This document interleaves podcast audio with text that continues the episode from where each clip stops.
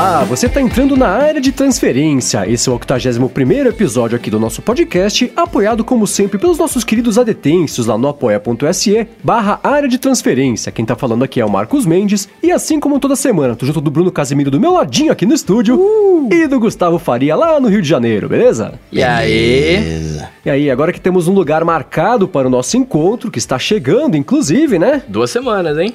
Eu colava com o Anderson Moraes, fazia é. aqui na Barra, né? Tanto lugar bacana aqui na Barra. Tem o próprio Downtown, tem o Rosas ali, o lugar espaçoso. Mas, né, como aqui, né, é o convidado, né, que manda, né? Os caras estão vindo de São Paulo, vamos fazer onde os caras querem aí. Então, não, vamos fazer onde fique bom para todo mundo. Por isso que é o seguinte, semana passada a gente falou, a gente faz umas três semanas, né, gente? Pra onde vocês querem ir? Onde a gente quer que faça o encontro? Ninguém falou nada. Agora a gente definiu, vamos fazer na Cobaldo, Maitá, lá na Voluntários da Pátria 446. E o Anderson falou, poxa, vamos fazer aqui, né, no Downtown da Barra, tal, porque tem bastante coisa, lugar para parar. Então, pessoas do Rio de Janeiro e região que estarão lá no dia 20 de julho, né? Importante falar a data. Digam pra gente onde vocês preferem que aconteça o encontro, que é lá que ele acontecerá. Mas para isso vocês têm que se manifestar, né? Não adianta falar depois, porque senão não vai adiantar nada. Então, ó, dia 20 de julho é o encontro, eu e Bruno estaremos aí. A priori tá marcado aqui na Cobal do Maitá, mas pode ser que mude, né? Tem o downtown da Barra aí que, que vocês estão falando, então vocês que estão escutando é que mandam. Então digam pra gente que vocês preferem e a gente faz o encontro lá. Mas lá vai acontecer, só resta saber onde. Então, vocês estão todos convocados. Show. Falando de, de percentual de bateria, né? Hum. Eu vou fazer um desafio aqui.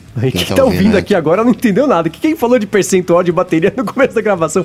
Antes de não, gravar, a gente tá falando disso. Não, não, nos podcasts, né? De você tirar o percentual de bateria. Ah, que tá. vira, né? Você ganha vida. Eu vou fazer um teste com o Bruno. Com o Mendes, não, que o Mendes ele sobe escada pisando só no, nos degraus primos. Ímpares.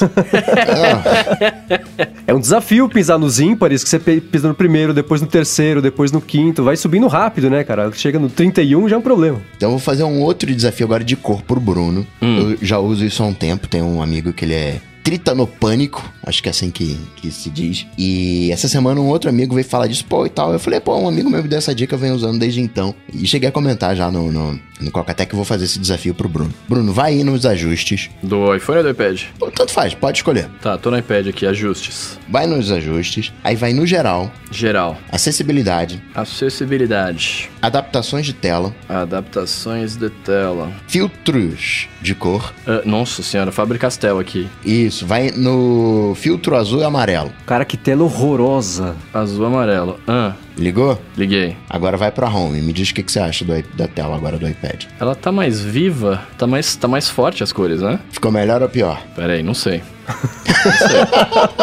usa, usa durante uma semana assim e me diz se ficou melhor ou pior. Você que tá ouvindo, faz esse teste também. Liga o filtro azul amarelo e vê se. Cara, eu, eu, eu logo de cara eu falaria que tá melhor tá mais. Tá mais. Olha lá o pescoção do Mendes, olha lá. Deixa eu ver, deixa eu ver, ó, deixa eu ver. Quero ver, ué. Aqui, aqui, aqui tá ligado o filtro, tá vendo? Você pode, você é, pode, pode ver aqui, né?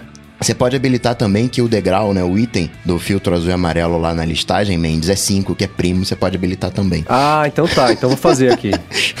Cê, dá uma, a cor fica mais saturada, né? É, é, dá uma saturada na cor, fica mais viva. Eu vou deixar, vou fazer esse teste. Prendi mais essa. Os, outros, os outros é para quem, né, já tem uma condição. Mas o filtro azul e amarelo é, ba é bacanudo. Eu gosto de usar. É, eu tô fazendo o teste aqui agora. Vamos ver. Agora, uma outra coisa que a gente vem comentando aqui há algum tempo, né, sobre a digitação, o modo alienígena de digitar, né? Que eu falei que eu digito lá com o dedão e com o dedo indicador, que o Coca tirou um sarro e tudo mais. Recebemos alguns feedbacks nas últimas semanas e a Bruna Campos falou que nunca percebeu, mas que o marido dela digita exatamente assim também, que ela começou a rir e ele não entendeu nada. É um reptiliano disfarçado, Bruno. Tá vendo Cuidado, só? Hein? É, falei, dominaremos o mundo. Isso aí é, é, muito mais, é muito mais fácil, eficiente digitar com o dedão esquerdo e indicador direito. Façam esse teste, vamos ver só como é melhor. Agora, semana passada a gente tava falando dos fones padrão AirPods. O Everton Luiz lembra que a Samsung tem o Gear Icon X versão 2018, teve o primeiro de 2015, tem esse agora de 2018 que conecta sozinho, dá para usar apenas um, para atender telefone e dá para usar com qualquer Android acima da versão 7.0 e iOS.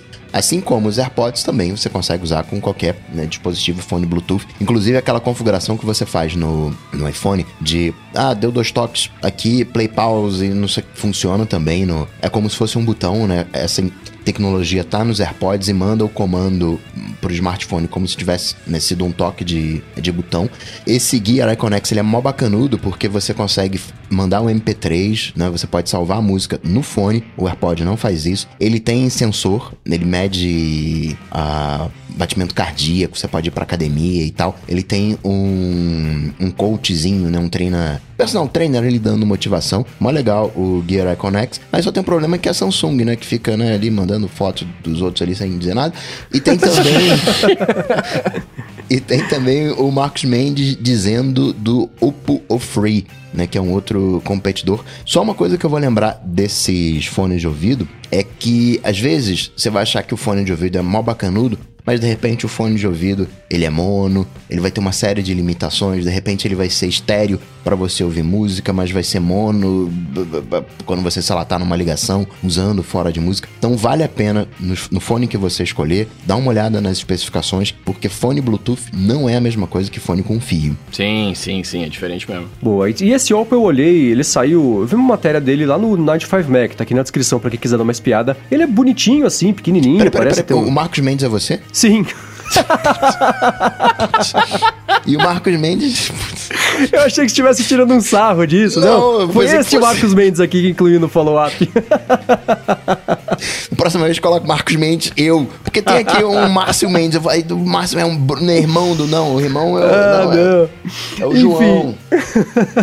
eu pus aqui porque eu achei ele interessante, que tem. Ele, ele, é bonitinho, pequenininho. Mas é aquela coisa, né? Da Oppo e assim, vai sair por enquanto só na China, mas tem gente que adora trazer coisa da China, gosta de ter mais trabalho à toa. Então tá aqui na descrição para quem quiser dar uma olhada. Ele sai em agosto e vai custar o equivalente ali a uns 106 dólares. Eles falaram que são 700 yuan chineses. Então tá aqui na descrição também. E tem, a gente até brincou, né? O Dash lá, que era cheio de gesto. Tem, tem mais esse também, né? Pra quem quiser dar uma espiada. Opção, tá vendo só? Pensando um pouquinho, a opção foi que não faltou de substitutos aí do, dos AirPods para quem quiser usar no Android. E na semana passada a gente falou sobre SEO de podcasts, né? E aí o Thiago Faustino que falou sobre isso semana passada, ele tá falando aqui de novo, né? É, Fandelo cobrando mais um pouco sobre SEO de podcasts. Ele falou assim: entende a possibilidade de se transcrever os podcasts, né? Será que poderia existir um adblock de propaganda? E aí cortaria. E aí ele fala que, né? É, manda risos e aí cortaria o áudio automaticamente, cara. Ah, aí é roubar no jogo, né? Aí não pode. Aí fica feio. Mas né, essas coisas vão acabar acontecendo. Ué, pode jeito. adblock no site, não é poder no podcast? Não, mas há sites e sites, né? Aquele site que coloca, se entra no site, ele coloca lá, assine a newsletter. Aí você fala, não, não quero, pá. Ah, ligue notificações. Você fala, não, não quero, pá. Ah, aqui um vídeo comercial de 15 segundos. Você fala, não, eu só quero ler a matéria, pelo amor de Deus. Consigo, por favor? Esse tem que ser bloqueado para aprender a fazer as coisas direito, né? Mas os sites que eu visito frequentemente, eles estão todos no meu whitelist lá, porque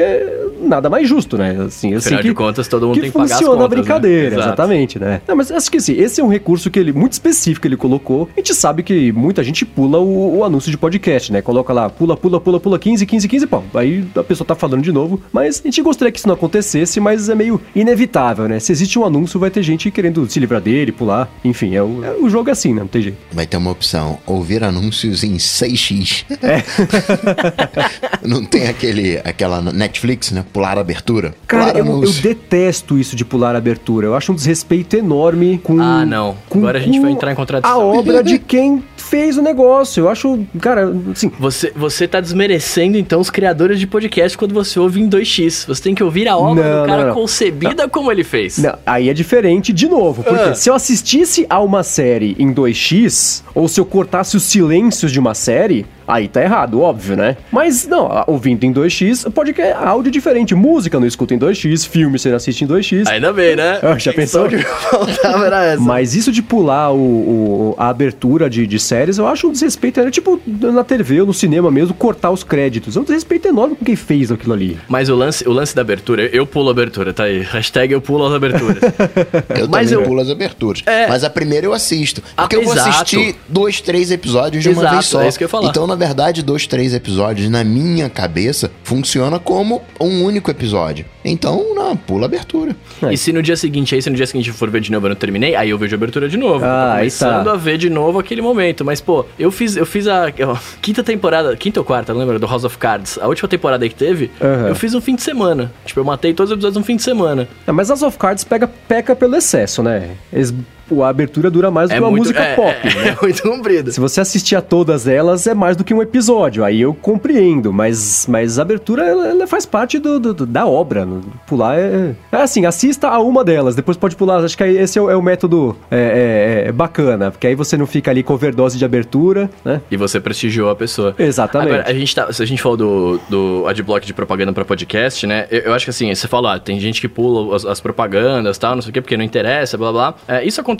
hoje, né? E, assim, eu acho que quem produz podcast hoje tem uma certa, um certo cuidado pra não fludar as pessoas de propaganda, né? Sim. E aí, se por um acaso popularizar muito mais a, a, a ferramenta, né, agora com, com o Google Podcast, etc., é, vai vir muita gente, pode ser, né, que venha muita gente produzir podcast e muita gente que vai produzir aí sim com muita propaganda, né? E aí sim, talvez fizesse, não fizesse sentido, mas aí sim talvez tornasse, tornasse necessário você ter um- alguma coisa pra se, previ, se precaver disso, né, ou não? Sim, é é que, por exemplo, né, um site, você não tem um tempo limitado, né, e, e pra ler aquele, pra ter aquela página aberta, você não tem um limite de dados e passou daquele limite e acabou. Então, é, é, ter um anúncio ali não influencia tanto no seu consumo Uhum. do conteúdo. Um podcast, por exemplo, um loop matinal, tem ali 8 num dia mais fraquinho de notícias, 11 minutos num dia maior. Então, se eu colocar quatro propagandas, acabou o episódio, não Abraço, tem espaço, é. né? Sim. Então, é, é, é diferente. Por isso que acho que assim, o jeito certo de fazer propaganda em podcast é, primeiro, né? Respeitar o tempo de quem tá escutando. Em segundo lugar, tentar achar empresas que tenham a ver com o público, né? Porque senão vai anunciar pra ninguém, não adianta nada o loop matinal fazer anúncio de. Cueca essa é uma canção de Sei renda. lá, cara, é, né? Esmaltes para os, os pés esquerdos só, né? Que é uma coisa muito específica que não vai funcionar. Mas eu acho que, que tendo, levando isso em conta, né, né, funciona. Esse é o jeito mais certo de fazer mesmo. Mas é claro que, por exemplo, tem lá o 20,000 Hertz, né? Eles começaram a anunciar, é, eles têm uns três anunciantes, um deles era de produto para calvície. E o pessoal começou a reclamar, falar, poxa, isso não tem tanto a ver, né? E eles falaram, gente, vocês estão, sei lá, reclamando de uma coisa que é de graça, assim, né? A gente precisa pagar as contas daqui, foi o que apareceu, a gente colocou pra anunciar. Então eu entendo os dois lados, né? Quem pode estar se sentindo, falar, cara, eu escuto isso aqui, é sobre som, sobre áudio, se eu vou falar de produto pra calvície, fica uma coisa meio estranha. Mas tem que pagar as contas, a não gente podia jeito. falar sobre calvície. É, pois é, né? Fica anunciar aqui com a gente, né? Tem um outro lado que é o seguinte: a propaganda. A gente só compra as coisas porque a gente conhece. Ninguém experimenta um produto novo. Você vai lá no. Você pode até experimentar se for uma questão de preço. Mas você lá vai no supermercado, vai comprar sabão em pó. Você compra aquela marca de sabão em pó. Porque a sua mãe usa, porque você viu alguém usando, porque alguém te falou daquele sabão em pó. Você não compra. é, Quando você vai pegar um produto novo, você não compra do nada. Nem fora que é, os produtos que estão no mercado, sei lá, 10, 12 empresas são responsáveis por todos aqueles produtos. Tem esse. são vários lados. né? Isso de você, por exemplo, é, procurar um, um produto afim com, com um negócio é uma faca de dois gumes, porque às vezes você vai ter que criticar aquele produto e você não vai conseguir criticar aquele produto porque aquele produto é um anunciante. Já num caso de né, produto para calvície, você consegue criticar se tiver algum tipo de problema. Você tem uma independência maior. E você e o que a galera de calvície sabe que podcast, geralmente, você tem homens, né? Tem ali, ali dos seus 35 anos, que são pessoas calvas. Tem ali uma, um, né, uma certa afinidade que estão conhecendo o produto. Então, não sei se. É um, são coisas que quando você para para analisar, tem vários lados. Google chegando no podcast. O que, que mudou no mercado de podcast? Continua a mesma coisa. né? É, Parece que quem aumentou o número de downloads, aumentou o número de ouvintes, claro, porque tem mais um player, tá chegando. Mas não foi um boom, né? De repente, que ia virar o jogo. Não aconteceu. E não vai acontecer. Todas as funcionalidades que o Google né, tá planejando, nenhuma delas vai virar o jogo. É legal que vai trazer. é, Tá, né, indexado, ok, legal. Vai, você vai poder consumir aquele conteúdo, você tá pesquisando alguma coisa. Você não vai ter só um, um, texto, só um vídeo. Você vai ter também um áudio. Mas aquilo dali vai ser um download, não vai virar o jogo, né? Claro, vai crescendo aos pouquinhos, mais gente vai conhecendo a mídia. Mas é, é muito mais um crescimento orgânico do que um, um boom, né? Que vai acontecer com o Google entrando no, no jogo. Mas isso é muito melhor no fim das contas, É, né? mas, e, não, e rápido, isso que eu tô falando de, de- do Google entrar, é exatamente isso. Não é que eles vão entrar, eles entraram e, puta, a partir de agora vai rolar pra caramba. Não, é, é aos poucos, né? Tipo assim, a ideia deles, inclusive, é essa: é, é ter um, um- um player. Tanto que eles falaram isso, falaram assim, gente, o player que tem hoje do Google Podcasts não é pra quem já escuta, é pra um público que não tá aqui, é um público que não tá acostumado a ouvir, então é uma coisa muito simples, é só pro cara entrar da play e ouvir, né? Rapidinho, tipo, é, é pra começar a criar o hábito impacto nessas pessoas que não têm hábito de ouvir, tá ligado? É, eu acho que isso é, sei lá, esse crescimento orgânico é o que funciona, mais do que você, né? Uhum. Você obrigar a população mundial, falar, você vai separar uma hora e escutar um podcast, né? O pessoal vai falar, cara, não quero, não. Pá, do jeito orgânico, a pessoa se interessa, né? Vai estar tá a ferramenta ali disponível a hora que ela quiser, que agora que tem o, o aplicativo no Android também tem o aplicativo lá agora. é, é, esse é, é o jeito bacana, o jeito certo que é o que faz crescer a longo prazo, né? Preferível muito mais que tenha uma curva ascendente é, é, é, que seja sutil, mas mais contínua, do que um boom que geralmente você tem um boom para subir e outro para descer em seguida, né? E só para fechar o assunto aqui, puxando a sardinha para os, os fabricadores de podcasts do, do é Brasil e do mundão aqui, é, quando a gente tava falando de propaganda, né, assim, quando a gente coloca uma propaganda, é, de novo, né, que a gente tá falando, tudo que foi falado agora, é uma coisa que a gente acredita que tem a ver, que, né, que faz sentido, né? Mas a, a diferença seria se, se bombasse, né, tal, e aí os caras começassem a sugerir propagandas baseadas em algoritmo, né, que aí eu acho que é, é isso que acaba se tornando invasivo e muitas vezes desinteressante, sei lá. Sim, e também, de novo, vai muito do podcast, né? Já, às vezes chegam empresas que não tem muito a ver com, com o matinal e não adianta querer anunciar. Tem empresa uhum. que quer anunciar, ah, coloca uma notícia aqui, a gente paga. Não, não é assim que funciona a brincadeira, né? Falando, pelo amor de Deus, né? Respeito com vocês, comigo e com os ouvintes. É de, é de outro jeito. Falamos de anúncio, falamos de anúncio, é outra coisa. Então vai muito de, de, de, de como cada um leva. E seguindo falando de podcast, na semana passada falamos sobre o aplicativo nativo de podcasts da Apple, né? E aí o Randy Tabanes falou pra gente que o aplicativo. Eu tinha reclamado, falando que ah, quando você entra no, no, aplicativo nativo, ele baixa um monte de coisa, né? Tal. E, e aí o Randy Tabanes tá falando pra gente que o aplicativo nativo ele tem a opção de você é, transferir apenas episódios recentes, né? E ele tá falando aqui que ele tá só defendendo o aplicativo nativo porque ele gosta dos designs padrões. padrão, os padrões, sei lá. Eu sou ruim de português, gente. Eu deixei aqui na descrição do episódio a, a imagem que ele colocou com o print dessa, desse, de onde tá esse ajuste aí, para quem quiser. para quem não souber que ele existe, tá aí. E aí, só me defendendo, mais gente falou disso pra mim no Twitter, mas sim, eu, eu sabia dessa opção, só que quando, como eu tinha apagado o aplicativo nativo e voltado com ele de novo, quando ele entrou no meu iPad e sincronizou com o que tinha no, no iPhone, aí ele baixou uma cacetada de coisa. Por isso que eu fiquei chateado. Agora é engraçado, né? Todo mundo queria a habilidade de deletar aplicativos nativos, aí apareceu isso mais ou menos, que ele esconde, né? Ninguém nunca mais falou a respeito, né? Tipo a Siri no Mac, todo mundo queria e falou, Tó, ah, tá, obrigado. Guardou embaixo do braço e ninguém mais usou.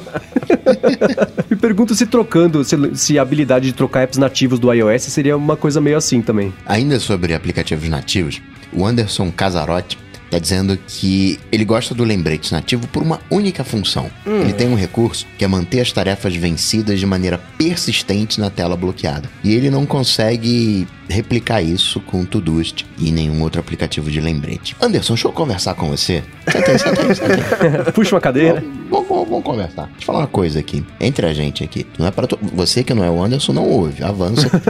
Pensa que é um anúncio, avança 15 segundos até eu parar de falar.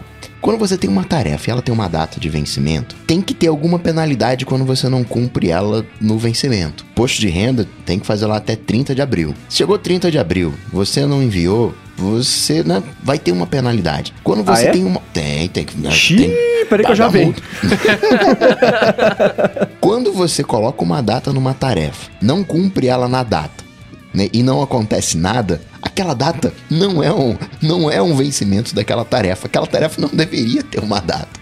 Né? Revisa aí os seus conceitos. Mas sim, concordo com você aí. Bacana, legal, lembrete. Tem coisas legais em aplicativos nativos. É, no máximo que dá, por exemplo, com o Todoist você coloca que você quer receber uma notificação no vencimento da, da, da, tarefa, né? E aí, só que ela não fica persistente na tela, que é isso que ele quer, né? Se eu desbloquear a tela é, é, é, e bloquear de novo, essa notificação não aparece mais na tela bloqueada, mas aparece na central de notificações. Por, por algum motivo imbecil, a Apple resolveu separar essas duas coisas com comportamento comportamentos diferentes. Então a tela bloqueada é diferente da central de notificações da tela desbloqueada. Ela vai voltar isso atrás no iOS 13, no 14, porque não faz o menor sentido. Mas é, esse jeito de. E, e é, é, útil isso porque é o seguinte, né? Por exemplo, eu uso esse negócio dos lembretes nativos quando eu tenho alguma coisa que eu sei que eu vou ter um dia extremamente ocupado, que hora que pipocar a notificação não vou conseguir resolver naquele momento, que pode ser que eu esteja numa reunião, pode ser que eu esteja me deslocando em algum lugar ali, mas que eu não posso deixar de fazer aquilo. Então ter isso persistente na tela bloqueada é uma ajuda enorme, porque se não existisse isso, eu certamente já teria deixado de pagar conta, deixado de, sei lá, pegar avião, sabe? Qualquer coisa assim. porque isso dá um adianto mesmo. Então, eu concordo 100% com o Coca, mas eu entendo muito bem o Sr. Anderson Casarotti também, porque de vez em quando não dá para cumprir exatamente naquele momento, apesar de ser ideal fazer isso. Eu, eu fico pensando assim, esquecer de pegar um avião. né? Eu esqueci, é. não, caraca, rapaz, eu esqueci que eu tô indo pra Inglaterra. É. Rapaz, era pra estar no aeroporto aqui, ó, tô gravando o ADT. Você pra... acha que isso vai acontecer no dia 19 aí, quando a gente vai... é, né, um dos dois fala, ué. ué, tô aqui em São Paulo. Mas sabe que tem uma coisa que sempre me incomodou? No aeroporto de Guarulhos, ah. tem um, um... hora que você entra lá, na, na, na, pra fazer o check-in, né, tá, tem os, os, aquele bando de, de guichezinho ali, aí tem um relógio com a hora, o minuto, o segundo, o dia e o mês. Eu falo, pra que, que você precisa do dia e do mês no aeroporto, né? Se você não sabe que dia que é hoje, meu filho, ou você vai perder o voo, ou você já perdeu. Se chega um dia antes, eu troco de nada. Eu acho muito estranho ter o dia no, no aeroporto. O horário tudo bem, né? Você saber que era são. Então, mas, mas é o dia nunca fez sentido. Mas é exatamente para isso, porque tem gente que chega no dia errado. Aí, rapaz.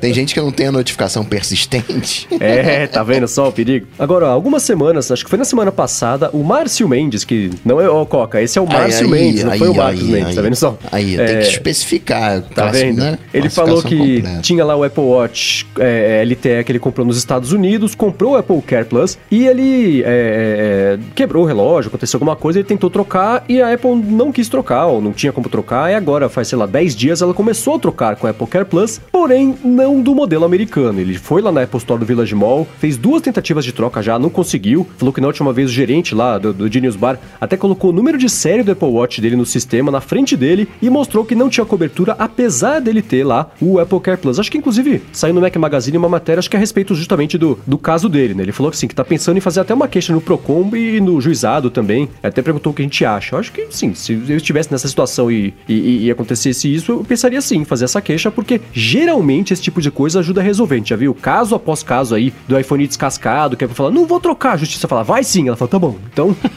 pode tá acontecer. Tá porque a cobertura da Poker Plus aqui só funciona com os, os relógios do modelo da, da, Europa, da Ásia, da Austrália, que do Will, que espatifou o relógio dele esses dias. É, ele vai conseguir trocar por causa disso. Deu sorte. Que triste, mano. É, pois é. Busca sempre os seus direitos. Márcio, vai lá, faz a queixa no Procon, né? Bom, bom advogado a gente tem que ter, né? Bom advogado tá aí para isso, pra gente não se estressar. Vai, te coloca na mão do advogado, o advogado cuida disso para você. Mas agora aqui, né, senta aí, vamos conversar. Manda um e-mail. Manda um e-mail. Tá Dom Corleone hoje?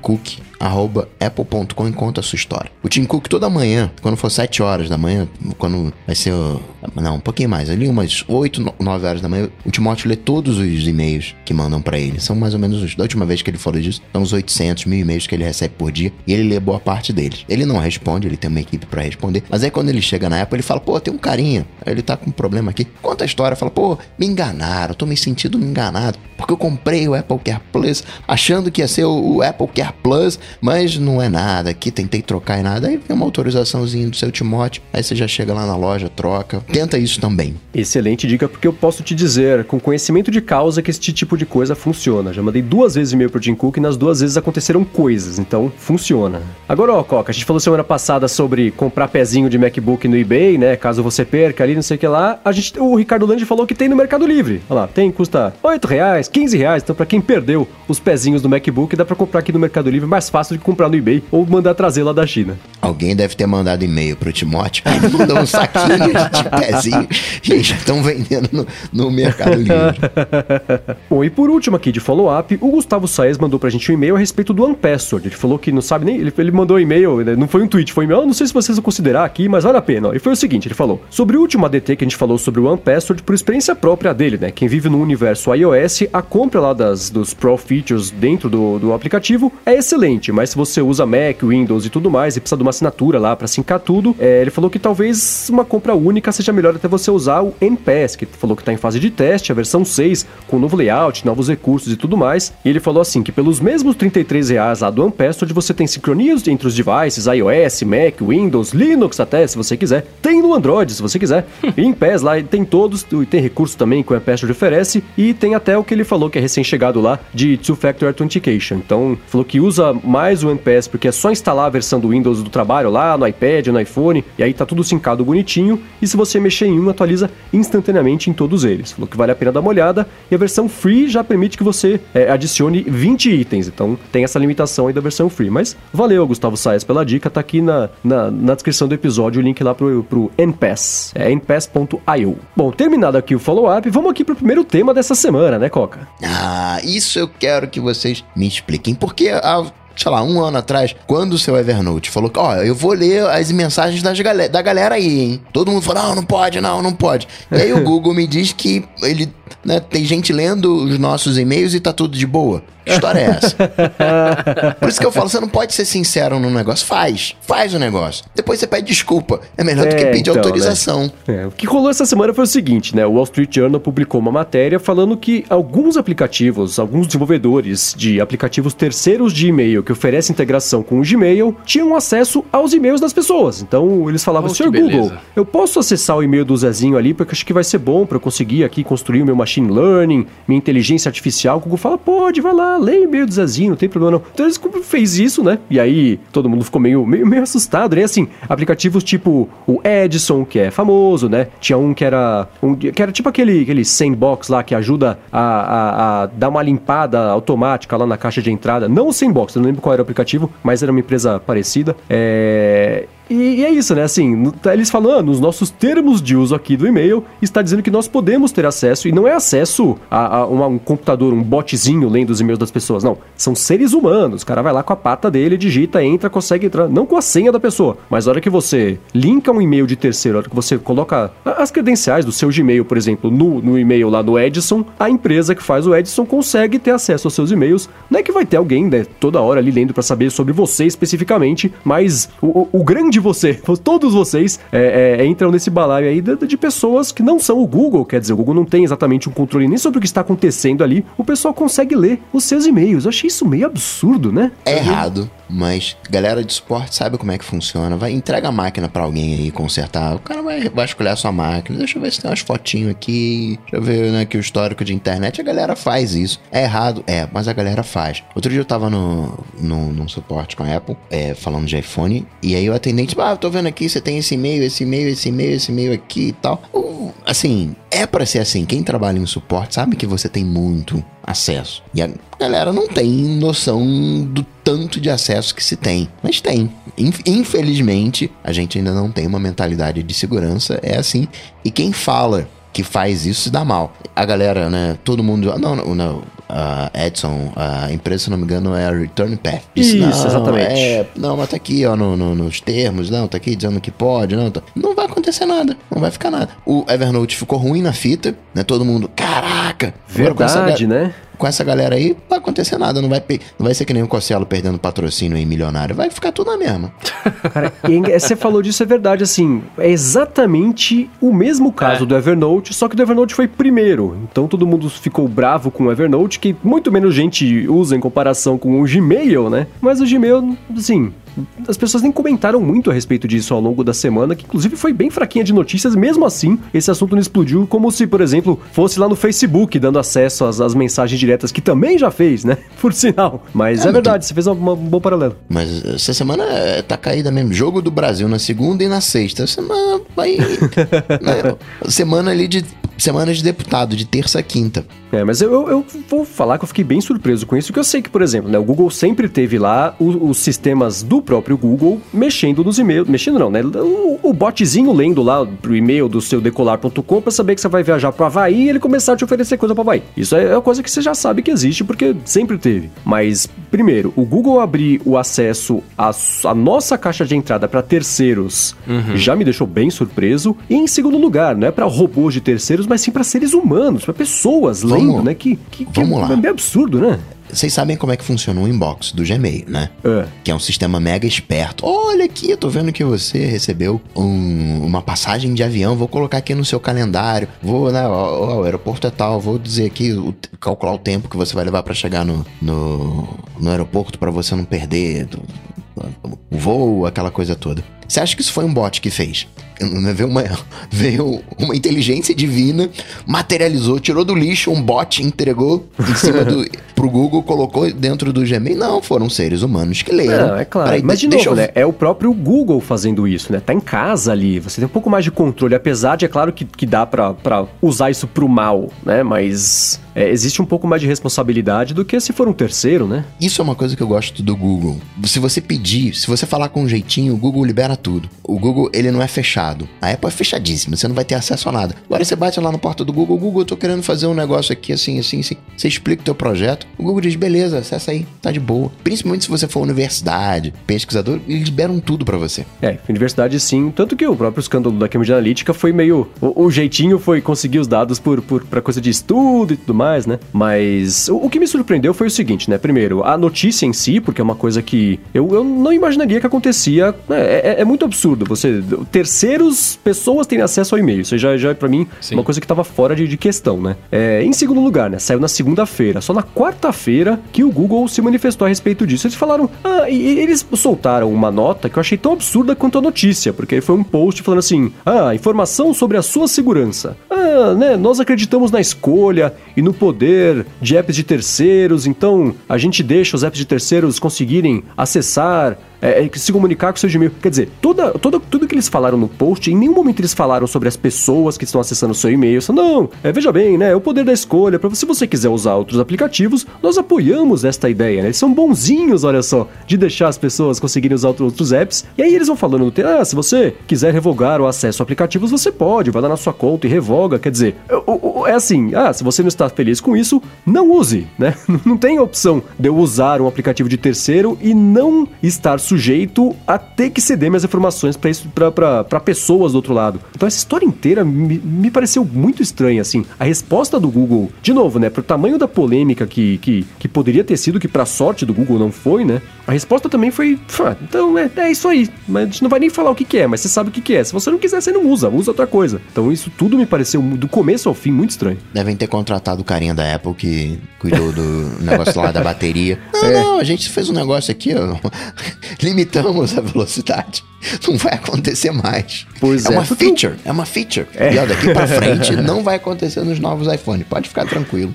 Eu acho que o Google, ele tá numa posição parecida muito com a do Facebook. Ele fala assim, cara, a gente pode fazer o que a gente quiser. As pessoas não vão deixar de usar, né? E, e já tá provado isso, né? Porque eles já fizeram tanta bobagem. Assim, o Gmail, as pessoas não vão deixar de usar o Gmail. É o maior serviço de e-mail do mundo, né? Se um monte de gente parar de usar, não tem, vai continuar sendo o maior serviço de e-mail do mundo. Então, acho que eles estão meio cobertos por aí. Não, não, se, não parece ter se preocupado muito com e com como pra... ficou aparecendo isso, sabe? E só para registrar, hoje o Google não lê mais os e-mails. Hoje não tem nem mais o botzinho é, monitorando seus e-mails, porque o Google, versão oficial, ele, pô, você não tá pagando aqui o, o Google Apps e para ter certeza aqui que você tá pagando e não tem ninguém lendo seus e-mails, então a gente desligou aqui todos os bots, né, para você não ficar preocupado em estar, tá, ah, de repente tô pagando por um serviço, o serviço tá lendo aqui os meus e-mails, ele retirou essa leitura de e-mails, tanto dos pagos quanto dos gratuitos. Essa é a versão oficial. A versão não oficial é: eu já devassei esse negócio todo, eu já sei tudo que tem.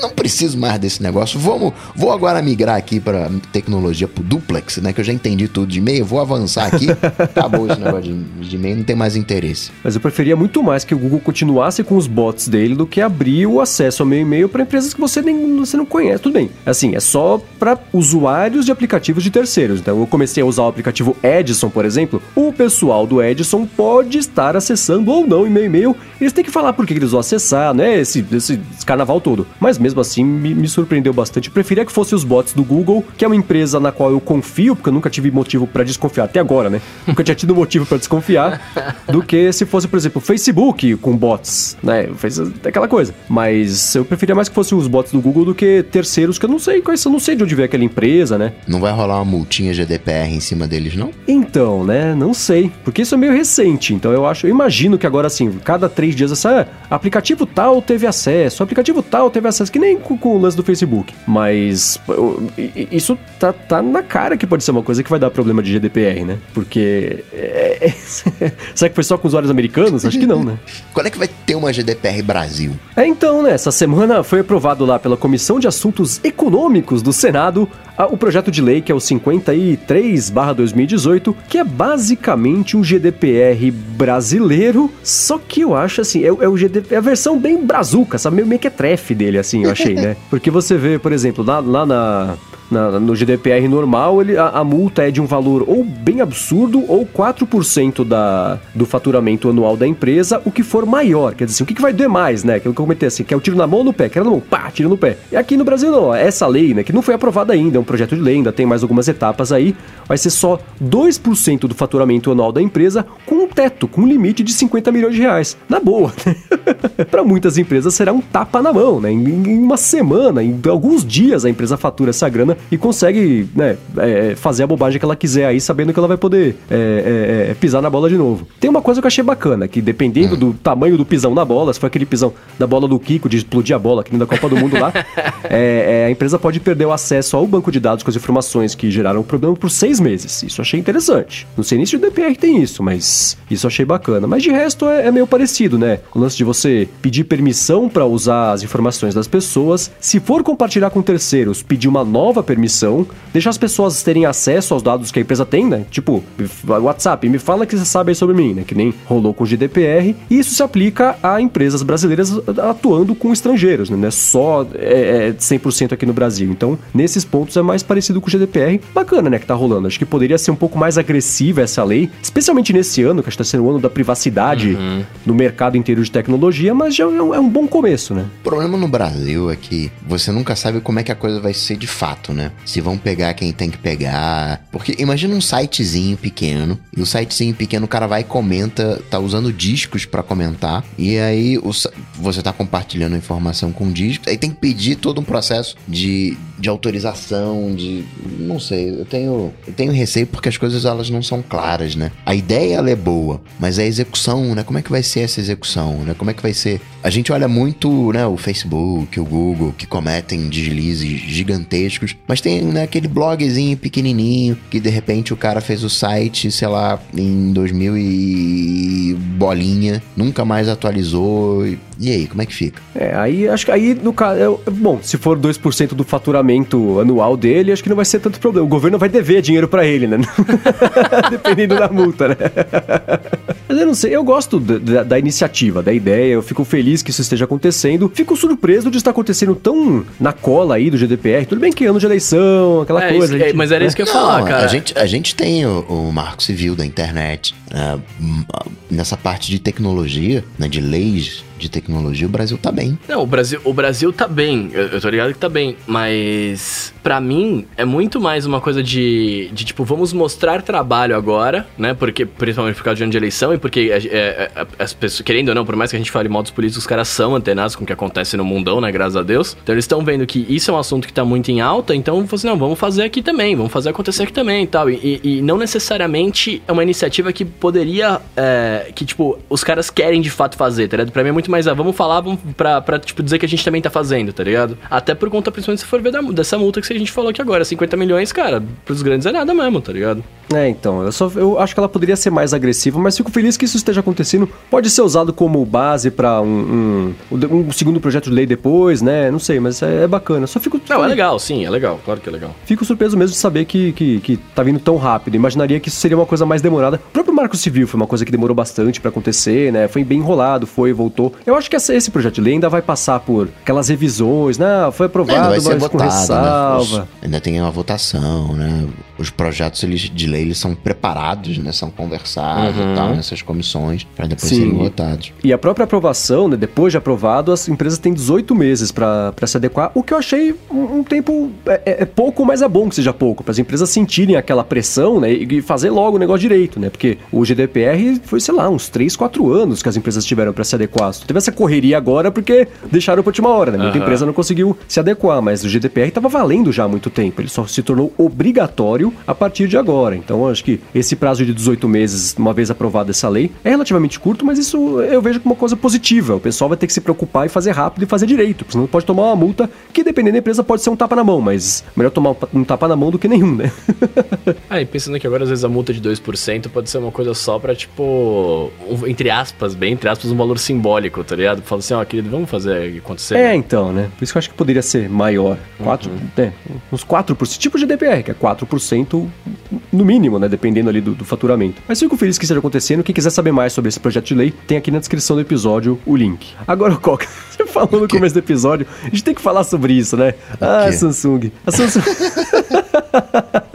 Essa semana, os celulares S9 e S9 Plus começaram a mandar fotos aleatoriamente para contatos aleatórios lá pelo, pelo Samsung, como é que chama? Samsung Messenger. Samsung Messenger, é. É, então, imagina você tem lá o seu S9 e daqui a pouco o amigo seu fala, que isso, cara? que isso, que... Não, peraí assim, ele fala que isso, e fala que isso que, né? Porque os caras, o, o, Messenger não tava te avisando que ele mandava mensagem. É, então, exatamente, você fala que isso que, porque você abre o Messenger, tá lá, não tem nada. Ele falou, recebi uma foto sua aqui. Foto? Não te mandei foto nenhuma. Não, tá aqui, ó. Aí manda o um print, fala, meu Deus! Então o S9 começou a mandar aleatoriamente ali as fotos. Disseram, né? O pessoal, as pessoas começaram a falar sobre isso lá nos fóruns da Samsung, no Reddit, acho também. E aí é aquela coisa, quando aparece um bug meio malucão desses assim, todo mundo quer contribuir, o pessoal vira meio detetive ali, tenta chegar num, em, em coisas em comum, né? Que podem determinar que isso pode estar acontecendo. Aí que eles descobriram que era só pelo Samsung Messenger, aí que eles descobriram que era bem provável que fosse só no S9 e no S9 Plus, e, e parece, ninguém sabe exatamente ainda, que é uma adaptação que a Samsung está fazendo lá por baixo dos panos para aquele RCS, RCS, né, que é tipo um novo SMS. Rich Communication Service, RCS. Isso, então. E aí nessa adaptação aí o negócio tá mandando fotos sozinho e a Samsung falou: "Estamos investigando". Então não temos nada a anunciar por enquanto. Então, por enquanto, se você tem um S9 ou S9 Plus, desliga o acesso do, do Samsung Messenger. Apaga o aplicativo. aí entra um GDPR. Então, tem que entrar. Porque é um acesso né, não autorizado, não sei o quê. Olha que complicado é o negócio. Tem que ter nos termos de uso do, do Samsung Messenger. Olha, se o terceiros tiverem acesso, a gente não se responsabiliza, não. É, então, né? O Wanderson Pessoa falou que a Samsung tá falando com a Alexa, só que já avançou lá pras fotos, né? É meio isso, cara. É, é meio estranho, né? Porque é, é, que bug mais maluco, né? E esse RCS é uma coisa que é meio complicada, porque é um novo padrão, é o SMS 2.0, né? Que o Google tá querendo implementar, que ele é essencialmente o envio de SMS, só que ele acontece acontece pela internet e tem. É, é, é, um SMS rico, então é tipo o MMS, né? Você consegue mandar vídeo, consegue mandar foto, consegue mandar áudio, só que por SMS, que agora é o RCS. Porém, não tem criptografia. Como é que em 2018 um sistema novo de comunicação não oferece criptografia? Me expliquem isso que eu não consigo entender. Como é que uma empresa do tamanho do Google, que agora dá acesso de e-mail a ah, terceiro... Ah, mas é por né? isso, né, que ah, não, não oferece é. acesso. Nunca fez sentido isso para mim. Criptografia para quê? Quê? Não tem privacidade. Sabe? Larga a criptografia pra lá. É, pula essa etapa, né? Já não, tem, é, tem mesmo. Vamos assumir que, que, dói menos. Eu vou colocar, vão pedir pra quebrar, não sei o que, colocar backdoor. Não, então faz sem logo. É, então, por exemplo, o Wanderson falou tipo um iMessage. É mais ou menos tipo um iMessage, só que é isso, né? O iMessage pelo, pelo menos tem criptografia ponta a ponta lá e, e, e isso já ajuda um pouquinho, dependendo da situação. Mas o RCS não ter é um problema, né? E ele falou assim, ele, tipo um iMessage, isso, isso é bom, que é o Google tentando resolver. Um, não é um problema, porque assim, app de mensagem já tem meio de sobra, né? Ninguém fala, puxa, preciso falar com alguém e não consigo, que problema que eu tenho. Não, já tá resolvido, né, da história da humanidade. Mas o Google, como empresa que fornece soluções, nunca conseguiu emplacar um sistema de troca de mensagens. Eles tentaram 18, até hoje nenhum virou, né? Eles continuam tentando, vai ter 25 no ano que vem, é, mas, mas não rolou. Então eles estão tentando emplacar esse RCS em parceria com operadoras, em parceria com fabricantes para todo mundo adotar isso e virar mais ou menos um iMessage do, do Android, né? Porque aí o Android também tem. Mas o fato de não ter criptografia é uma coisa que, que não me desce. Não consigo entender como é que. Se eles estão implementando e fazendo esse, esse esforço todo para emplacar a tecnologia, poxa, né, faz um esforço a mais e tenta fazer isso do jeito que tem a criptografia, por favor, né? Então, é isso que eu ia falar, me educa aqui, me ajuda, me ajuda a entender.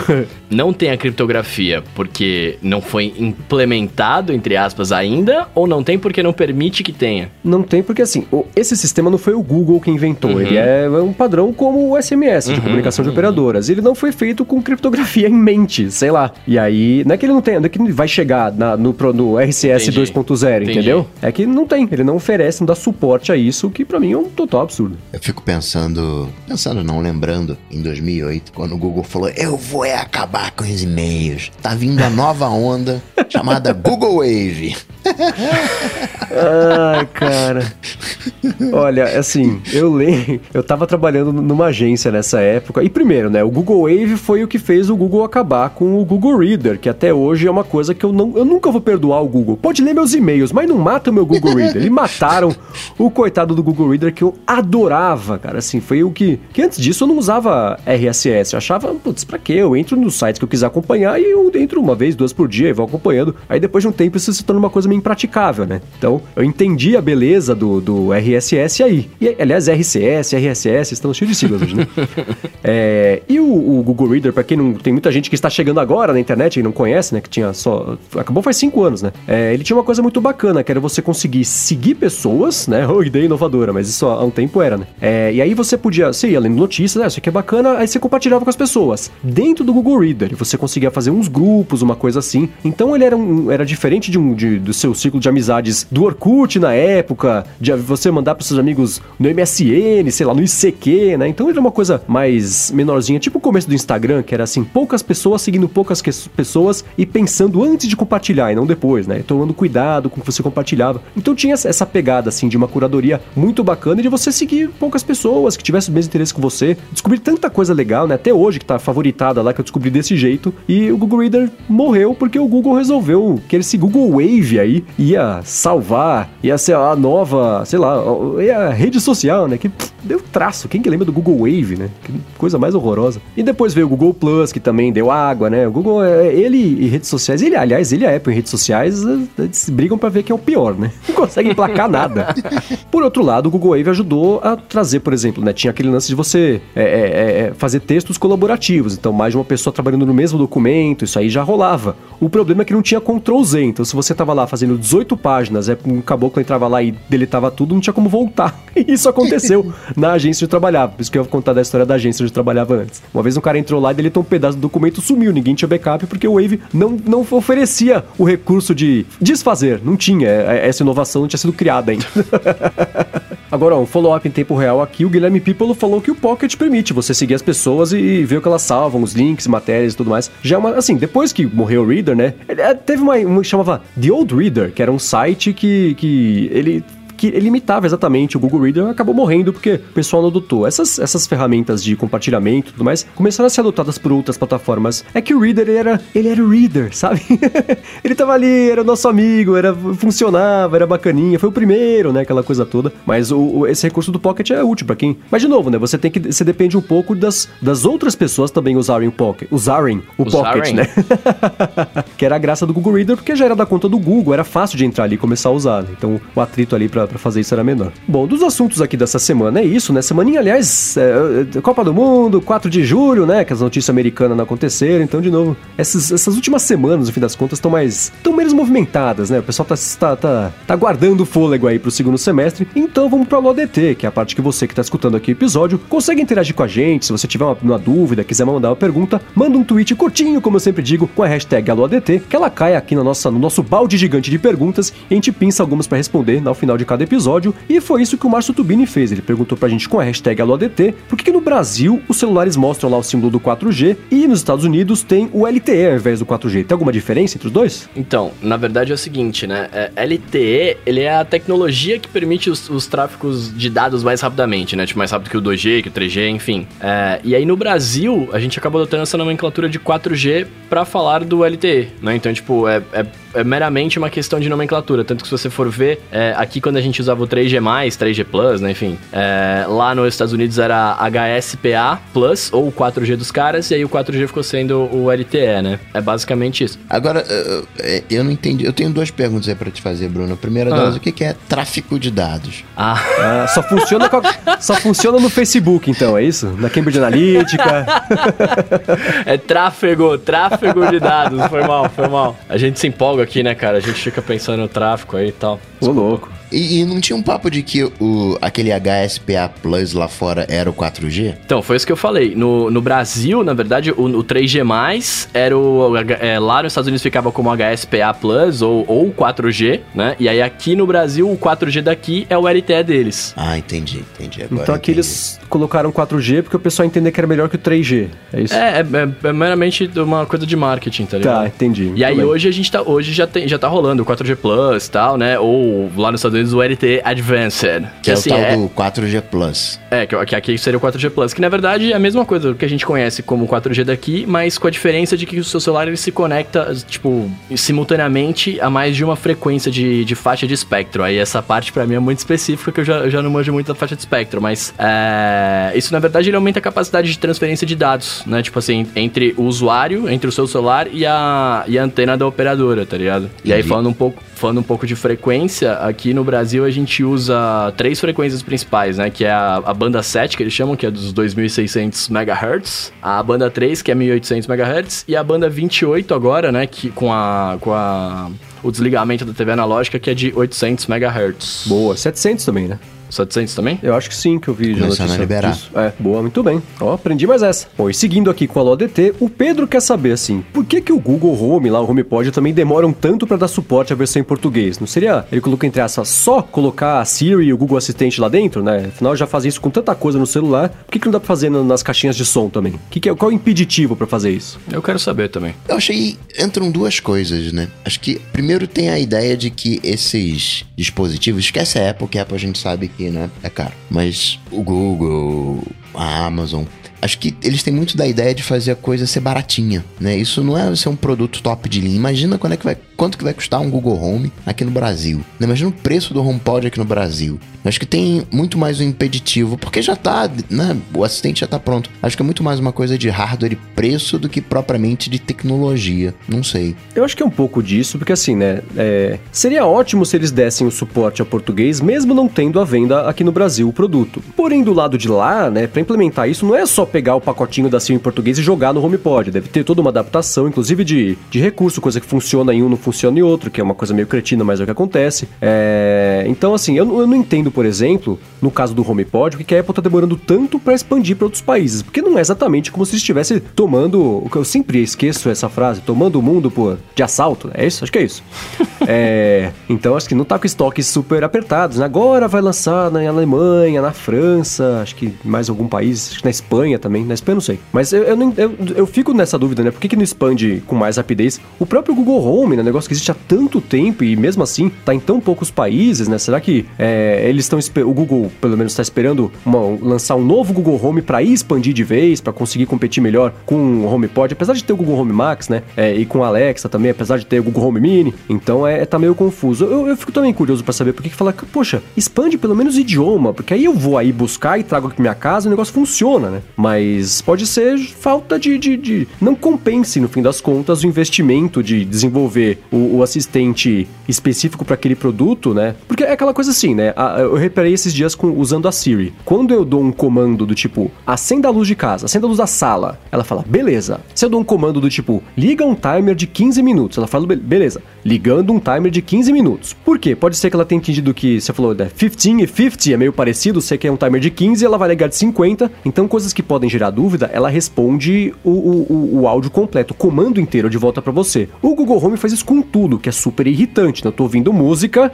né? Eu dou o comando acenda a luz. Beleza, estou acendendo a luz agora. Eu sei, eu acabei de ver que você acendeu a luz. Não precisa dar esse comando inteiro de novo. Então pode ser que essas adaptações né, não sejam só jogar ali isso que esteja levando mais tempo e não compense fazer isso num país onde o produto não é lançado e nem suportado oficialmente. Porque aí você entra em outro problema, né? A pessoa compra, tem em português aqui, talvez tenha que dar garantia, né? Então é, já começa a embolar um pouco mais aí esse meio de campo. Mas é, eu, por um lado eu entendo por que, que demore pro, pro assistente chegar no dispositivo, por outro eu adoraria que é, saber por que que tá demorando tanto para o assistente chegar aqui. O assistente, sim, o Google Home, para as caixas de som inteligentes chegarem por aqui. Eu lembro que você falou de, de pronúncia. Eu lembro uma vez que estava lá nos Estados Unidos.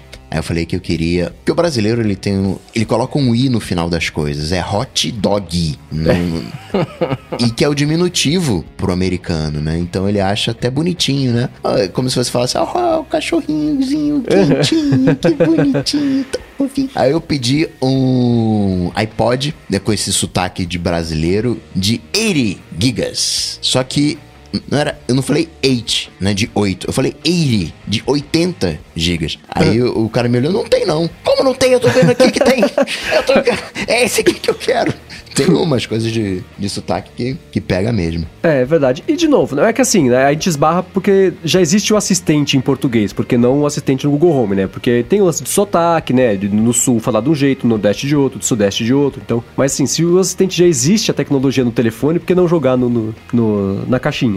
Mas é que também tem o lance de o, o, lance de, de classe social aqui no Brasil, né? Tipo, é um produto que talvez não fosse quase ninguém que fosse comprar, tá ligado?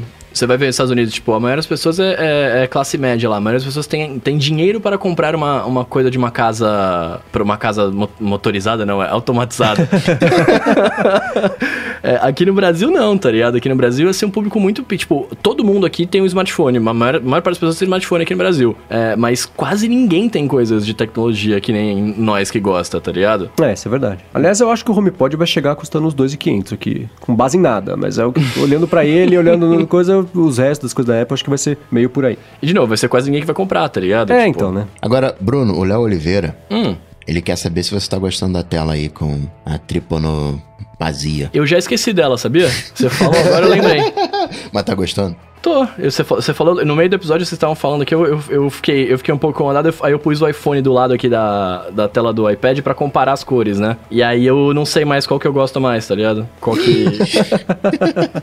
Mas tô brincando, Léo Oliveira não tá querendo saber disso. Ele tá querendo saber sobre o workflow, né? A gente fala tanto do workflow, mas ele é usuário do Android. Opa, eu ouvi o Mendes pensando, ah, no Android não tem? Não falei nada, hein? ah, mas pensou, que pensou que eu, eu senti também aqui. Eu senti esse pensamento. Ele fala do IFT. O IFT é parecido com o workflow? Olha, eu vou dar uma resposta à la Coca. É e não é.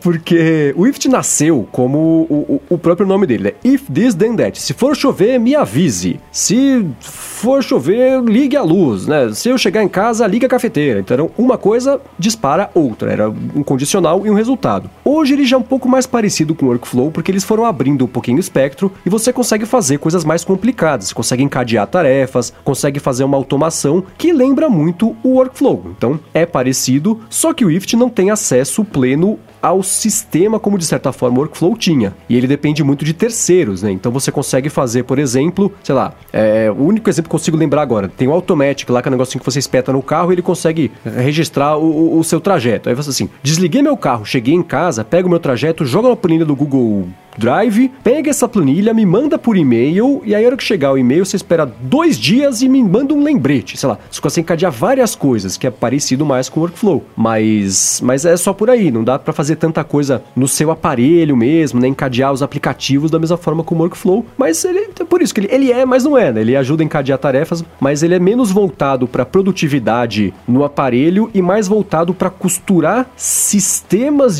ecossistemas diferentes, plataformas diferentes para você conseguir passar a bola de uma para outra. O IFT é mais como para você conectar serviços na internet, levar o dado de um lugar para o outro. O workflow ele tá ali no aparelho. Por exemplo, você não consegue via IFT pegar uma imagem, redimensionar, colocar um, uma marca d'água. Né? Você não consegue interagir com as coisas que estão no seu aparelho como você consegue no workflow. Por outro lado, no Android você tem o Tasker, você tem o Atuma, onde você consegue interagir com o sistema, você consegue fazer aquele esquema de perfis que a gente tinha antigamente. Estou em casa, então desliga aí o, o, o, o 4G, vou ficar só com Wi-Fi. Coisas que você não consegue fazer, por exemplo, no, no iOS. Aí agora o Léo Oliveira tá pensando assim, viu, Mendes? Ah, no Android tem. agora, vocês, estão, vocês falaram vários aplicativos aí, né, tal, junto com o IFT. Algum deles consegue bloquear, te impedir de usar algum, algum aplicativo? Você fala assim, ah, eu quero limitar o uso do meu aplicativo a tantos minutos, tantos segundos. Uh, Sabe por quê? É. Porque o Tem... Fernando Barros, ele tá desesperado aqui. Mandou o Alô DT pra gente dizendo que ele precisa urgente de dicas de extensão para bloquear redes sociais por um determinado tempo, porque ele precisa estudar e não consegue, cara. Foi o que a gente comentou aqui no episódio, ele queria lembrar quais aplicativos fazem uh, isso. No Mac eu sei que existe um chamado Quitter, Q-U-I-T-T-E-R, tá aqui na descrição, que ele faz isso. Você estabelece limites e aí ele... É que legal que assim, né? é esse? É um do senhor Marco Arment, criador do não, Overcast. Ele não faz do, isso, não. Ele, ele, uh, ele, diz, ele mata... Já usou esse aplicativo? Ah, não, eu tô é, falando... Ele mata depois que você não tá usando, né? É... Hum, então eu errei. É... Volto tudo que eu disse e minha resposta oficial é não sei. eu, eu andei conversando com o Timóteo esses dias e pedi para ele uma funçãozinha dessa. Vai chegar até no iOS, chamado tempo de tela. Aí você vai conseguir definir ali o, o a rede social vou usar só um minuto por dia, ou não vou usar coisa assim. Agora no Mac, hoje você tem ferramentas que fazem isso, que fazem esses, esses bloqueios, né? Que fazem relatórios, né? Escaneiam tudo. Tem o, o, o timing que mostra onde é que você tá gastando tempo.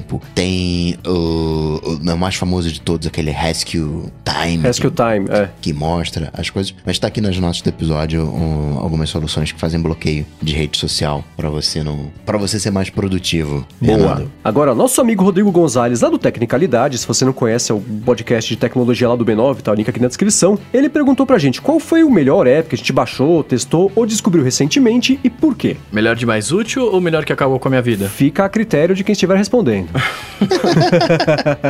Bom, vou dizer o meu, já que ficou um silêncio aí, vou dizer o meu. Tô pensando aqui. Eu gosto muito de. Bom, ele tá falando de aplicativos recentes, né? Então, pergunta difícil essa do. do, do... Então, você rapaz. pensar bastante é, também. Rapaz, que é recente. Eu não vou falar o PUBG, né? Que, né? Aí.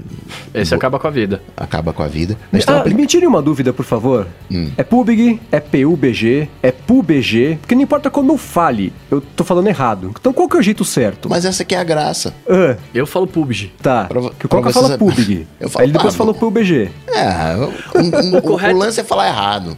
Aí você, você vai estar tá certo em algum momento, você acerta. Ah, tá. Mas o, o aplicativo que eu mais curti nos últimos tempos, ele tem um pouquinho mais de um mês. Eu sempre gosto de coisas que eu possa fazer no Mac e fazer também no iPhone, né? E a coisa de mais ou menos um mês e pouquinho chegou no, no iPhone o primeiro aplicativo para iOS da MacPaw. E eu tenho um problema que eu tiro muitas fotos iguais, né? Peraí, vamos ver aqui se tá igual, né? E, e foto igual é uma coisa com, complicada porque não é só foto igual. Porque às vezes você colocou um filtro, tecnicamente ali, se você for no, no, no ali no beat, ela tá diferente porque tá com filtro, mas é a mesma foto. Você deu um zoom na foto, fez um recorte, mexeu alguma coisa, continua sendo a mesma foto. E você quer manter só uma. Tiro muito print, né? Eu uso a minha câmera como caixa de entrada e eu acabava tendo que limpar, pegar os duplicados, né? Fazer essa, essa limpeza no Mac. E agora tem um aplicativo que faz essa limpeza no iPhone, que é o Gemini,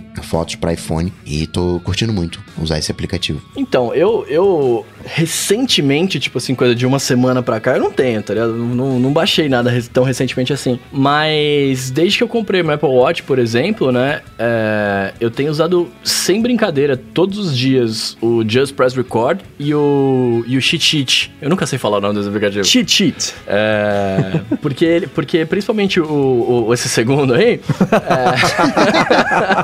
É, ele faz, ele faz a, a, Eu faço com ele a, famiger, a famigerada lista de tarefas, né? Que eu deixo direto no relógio. Então, tipo, eu só viro o pulso ali para ver as coisas que eu tenho que fazer. Durante o dia ele mostra as três principais. E aí eu já mato, já apago, já faço tudo pelo relógio. E para mim tem sido uma mão na roda, porque diferentemente de vocês que usam Todoist ou, ou que deixam, ou, ou esqueci quem falou lá que coloca na na tela, né? os lembretes e tal. É, eu, eu tô funcionando totalmente pelo relógio, em questão de, de, tipo, de produtividade de coisas que eu tenho que fazer. Eu vou olhar a hora e eu já falo, nossa, olha, eu tenho que fazer essas coisas aqui e tal. Então, para mim, tem sido, tem sido muito bom essa, esse negócio de você poder anotar ali rapidão e já deixar disponível para você ver, tipo, em um segundo, tá ligado? Bom, então, vocês falaram que é difícil, foi, eu também fiquei pensando, acho que assim, de aplicativos de, de produtividade, essa coisa assim, eu não sei se a coisa já tá meio resolvida para mim, se esse mercado sabe já tá mais que parado. é difícil de, de responder? Eu não sei vocês, mas eu, para responder isso, falei, deixa eu ver quais foram os últimos downloads que eu fiz. Aí tá dizendo que eu não fiz nenhuma compra aqui no beta. Aí eu tive que puxar.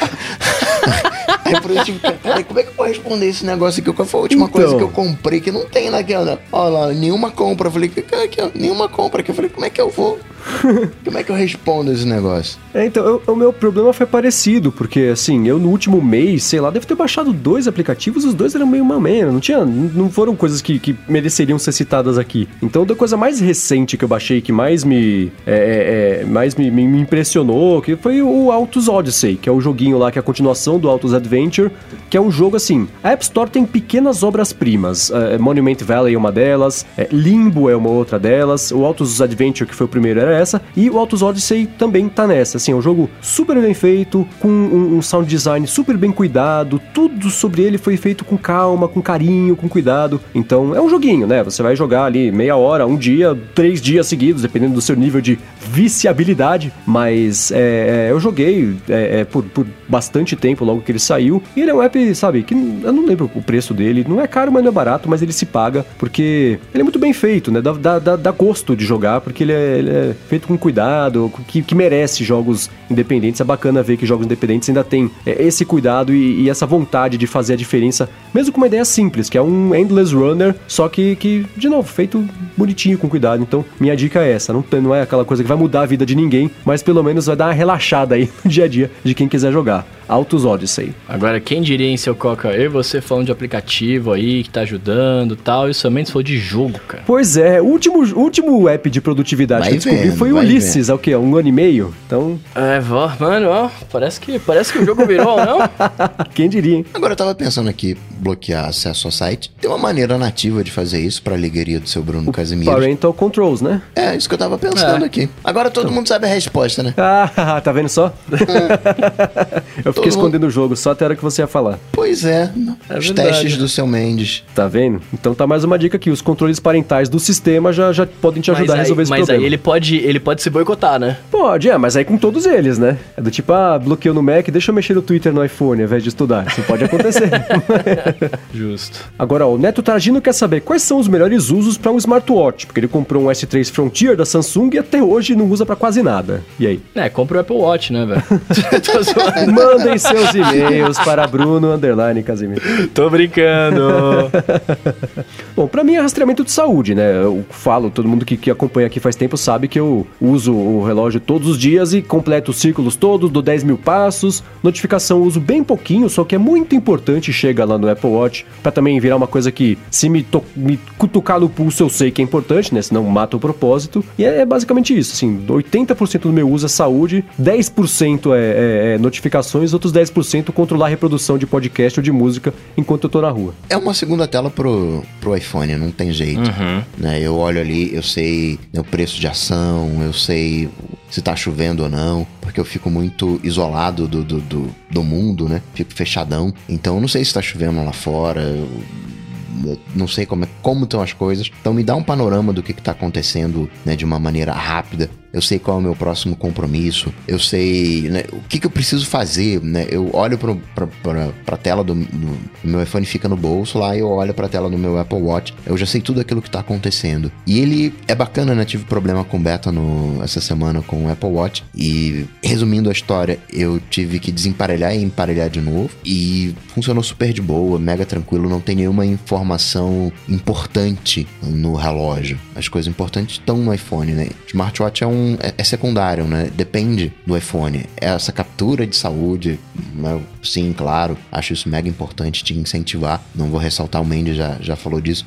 E né, tem esse lado que o, o, Bruno também disse, né? De, da produtividade, de fazer a lista de tarefas do que, que tem que fazer hoje e sair fazendo. E você, Bruno, que é um novo comprador de Apple Watch aí? Cara, eu, de verdade, eu concordo que um smartwatch ele é 80% para saúde, apesar de eu não fazer quase nada de saúde nele. Mas eu, e eu via quando lançaram, né? Tipo, logo quando lançou o Apple Watch, eu olhava pra ele e falei assim, cara, isso é para quem é corredor mesmo, tá ligado? O cara vai correr, vai ver o coração ali e tal, pá, não tá caloria. Não é para mim. Mas depois que eu comprei, é, e eu comprei com a intenção de apenas medir o meu coração, que, né, que eu achei que eu tava morrendo. Ah, cara, depois comprei, e eu até brinquei no Twitter, essa semana, um dia desses aí, eu saí de casa sem ele e eu achei que eu tava saindo peladão, assim, né? Porque, tipo, você sente que falta alguma coisa. É, e é basicamente isso, cara. Para mim, eu, eu, tinha uma, uma dependência muito grande do meu iPhone antes, que era, tipo, a cada 5 segundos eu pegava ele, porque ele, meu iPhone não toca, não vibra, não faz nada, né? Ele só acende a tela e se ele tá no bolso, eu não sei nada que tá acontecendo, tipo, da, entre aspas, do mundão aí, né? Não sei se alguém morreu, se não morreu, se eu tenho que trabalhar, se eu não tenho.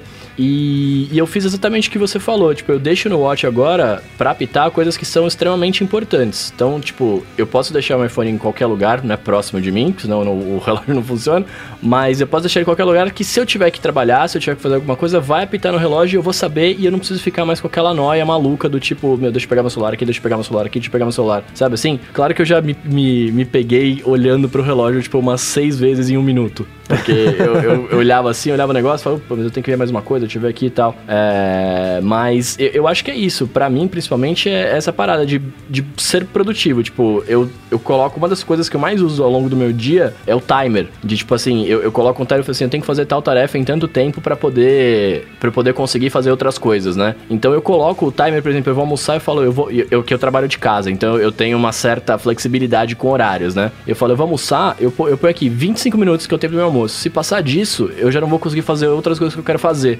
Então, cara, eu coloco lá no timer bonitinho e tal. Antes eu fazia isso no iPhone, mas às vezes eu saía e o iPhone não tocava ah. porque ele tava no silencioso, enfim. Agora não, daquela vibradinha, eu já olho, dou tapa na tela, sento para fazer as coisas, olho a minha lista de tarefas, como eu tinha falado, enfim. É basicamente para isso, cara. É uma relação que você vai desenvolvendo com o relógio, né? Não tem, não uhum. tem muito como explicar. Essa coisa de aproximar a mão na boca e já entrar em contato com a Siri, cadastrar tarefas, pedir para me lembrar de uma determinada coisa, pedir para que ela me né, o timer, né, que você falou, me acorda daqui tal hora, né? Acho faz a diferença, mas é uma extensão do iPhone. Sim, é, mas, e é engraçado, né? Assim, acho que não existe um jeito certo ou indicado de usar o relógio. Não. Cada um acha um pouquinho a utilidade que fica melhor ali pro seu próprio workflow, mas pode ser que ele simplesmente não seja um produto para você, pra né? você, é, exatamente. Assim é. como, por exemplo, o Apple Watch com LTE, o próprio iPad com LTE é uma coisa que tem gente que adora, que eu nunca vi a menor eu utilidade. Adoro, por exemplo. Tá vendo? Eu mesmo pra, não gosto. Mas é, é, é, o nosso workflow é diferente, né? Então, para mim, uma coisa dessa não se encaixa, para você se encaixa perfeitamente. O relógio pode ser isso, né? Pode ser que você tenha comprado, você tentou, você usou, nunca viu utilidade. Pode ser que para você não tenha mesmo, né? Que o, o jeito que você lida com a, a, tecnologia no seu dia a dia não deixa espaço para você. É, é, é, não tem a necessidade de você adotar o, o, essa extensão do aparelho, entendeu? Então pode ser isso. A resposta pode ser que assim, é, ele só não seja para você mesmo. E não tem nada é. de errado com isso, né? É, pelo contrário, sim, é positivo, você gasta menos. É, ninguém precisa ter um relógio, né? Exatamente. Assim, preciso... Não, ninguém precisa ter um relógio, tá ligado? Eu, eu, inclusive, eu conheço gente que comprou o Apple Watch e ficou maluco com, a, com recebendo notificação no pulso e falou: deixa eu vender essa porcaria porque eu tô ficando louco, né? Tô ficando mais louco do que com o celular. Agora que engraçado, né? As pessoas, é, é, elas lidam tão mal com notificação que ao invés de, de repensar o sistema de receber notificação, usar, não, é. a culpa é do relógio. Deixa eu vender essa porcaria. Uh -huh. o problema talvez seja outro, né? Seja como eu estou usando. Mas né? enfim. E, e, e, é engraçado porque foi como eu falei no dia que. No, na semana que, que eu comprei o relógio aqui no, no ADT, né? Assim, quando eu compro uma tecnologia, eu penso como que eu vou ajustar o meu dia a dia, talvez, para fazer ela se encaixar. Porque querendo ou não, é, por mais que eu, eu, ficasse dependente do meu iPhone, para mim tava bom o jeito que eu tava vivendo ali. Eu pegava o celular e olhava, era um saco para quem tava comigo, mas tava funcionando na minha vida, não tava deixando de viver, né? E aí é isso, né? Você senta, você pega o seu, seu brinquedo novo, você fala, como que você vai se encaixar aqui, né? Alguém falou no Twitter para mim é, na semana passada, quando eu, eu, não sei se foi passado ou retrasado que eu esqueci o, o, o, Watch em casa, falou que, ah, não, porque eu não consegui usar, e aí era mais um gadget pra eu ter que me preocupar em, em usar. E eu, eu até respondi, foi, cara, mas não é mais um pra você se preocupar, é mais um que talvez vá te ajudar, né? Tipo, aí é como você faz ele entrar no seu dia a dia, se fizer sentido, né? Exatamente. E aí, seguindo aqui, ó, o Alex Furtado tá falando pra gente que ele tá com os AirPods há uma semana e queria saber se tem alguma forma sadia de você cuidar deles é, para não viciar. Aí eu imagino que seja não viciar a bateria, né? Isso. É, porque senão viciar é embaçado. É, aí ele fala que, tipo, sem usar e deixar fora, é, deixar na caixa, fora da caixa tal, algum jeito de poder prolongar a vida útil da bateria. É, enfim, tem alguma dica para isso? Alex, vem cá, senta aqui, vamos conversar.